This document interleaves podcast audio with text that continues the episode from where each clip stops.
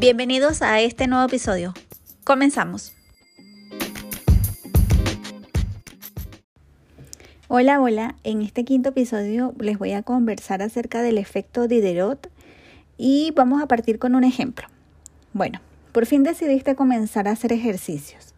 Decides que saldrás a correr, pero sabes que hace mucho tiempo que no lo haces, por lo que necesitas unas nuevas zapatillas que sean especiales para correr, obviamente.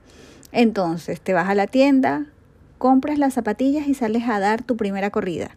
Pero resulta que mientras estabas corriendo, notas que tu ropa no es la apropiada porque sudas mucho y decides volver a la tienda por, primero, poleras que sean acordes y que estén a la moda.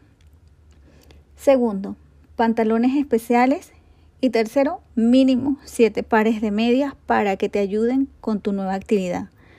Entonces, en un principio, tu primera compra iban a ser las zapatillas y esto se ha convertido en un equipamiento completo, incluida el brazalete deportivo para llevar el celular y la cinta de sudor en la frente. Seguro que esta historia te parece conocida y te ha pasado más de una vez. Esto se conoce como el efecto Diderot. En teoría, son compras que se realizan para cubrir una necesidad, pero que terminan generando más compras. ¿Y por qué se llama Diderot este efecto?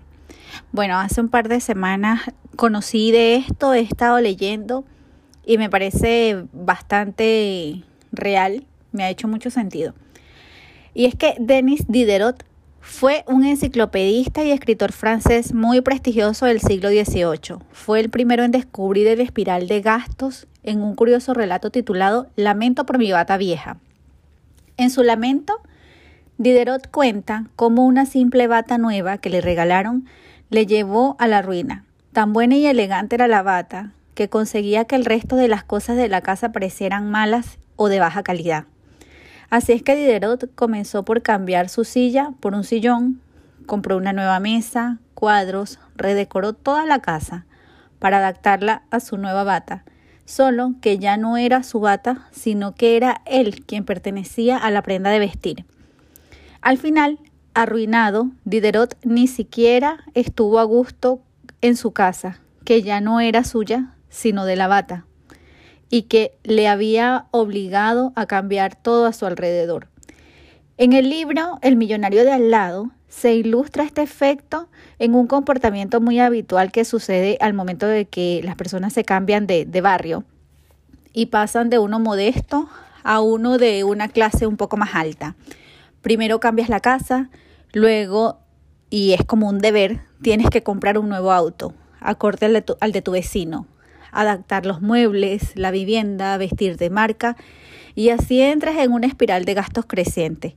Son ejemplos extremos, pero seguro has caído en la trampa de los gastos innecesarios. Por ejemplo, sales de vacaciones y vas a un estadio de fútbol cuando nunca jamás te ha gustado este, este deporte o compras unas botas para las que no tienes nada con qué combinar en tu closet. Pero ahora, ustedes se preguntarán, ¿se pueden evitar las compras que inducen a otras compras? Bueno, nadie es consciente de caer en esta espiral de gastos crecientes. Es algo que nos ocurre sin darnos cuenta y es un mecanismo que fácilmente aprovechan las tiendas y supermercados. Por ejemplo, al lado del pollo, siempre vamos a encontrar el pan rallado y los huevos, no importa si estás a dieta. Es preferible que te comas unas pechugas apanadas. O cerca de los embutidos siempre vas a encontrar galletitas, pancito y así sucesivamente. Pero ahora, ¿cómo podemos combatir el efecto Diderot? Primero, debes ser consciente de que existe y que sabes cómo funciona. A partir de ahí, con la ayuda del autodiálogo, debes plantearte por qué compras o consumes determinadas cosas si es algo que ya tienes o no necesitas, déjalo ahí donde está. Date una vuelta mientras lo piensas. Si después de 10 días sigues queriéndolo de verdad, entonces cómpralo. En caso de que sea algo para el hogar, trata de llevar una secuencia. Si ocupas cosas de un cierto color como madera o tonos lisos, blancos, mantén esa línea. En caso de que quieras cambiar el sofá, no sea necesario que cambies el living por completo, ya que con solamente volver a comprar otro sofá de la misma línea que venías trayendo, no es necesario hacer tanto gasto. Tercero, Puedes practicar el estilo de vida minimalista, donde se controlan mucho más las necesidades creadas, es decir, aprendes a vivir con menos y ser igual o más feliz que cuando tenías muchas cosas.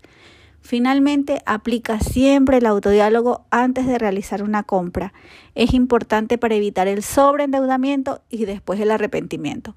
Muchas gracias por haberme escuchado. Si tú o algún conocido quiere aprender a hacer podcast, escríbame. Nos seguimos hablando. Hasta la próxima.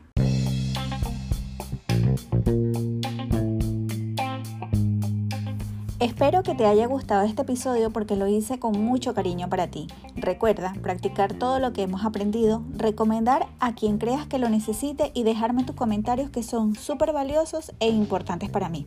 Hasta la próxima.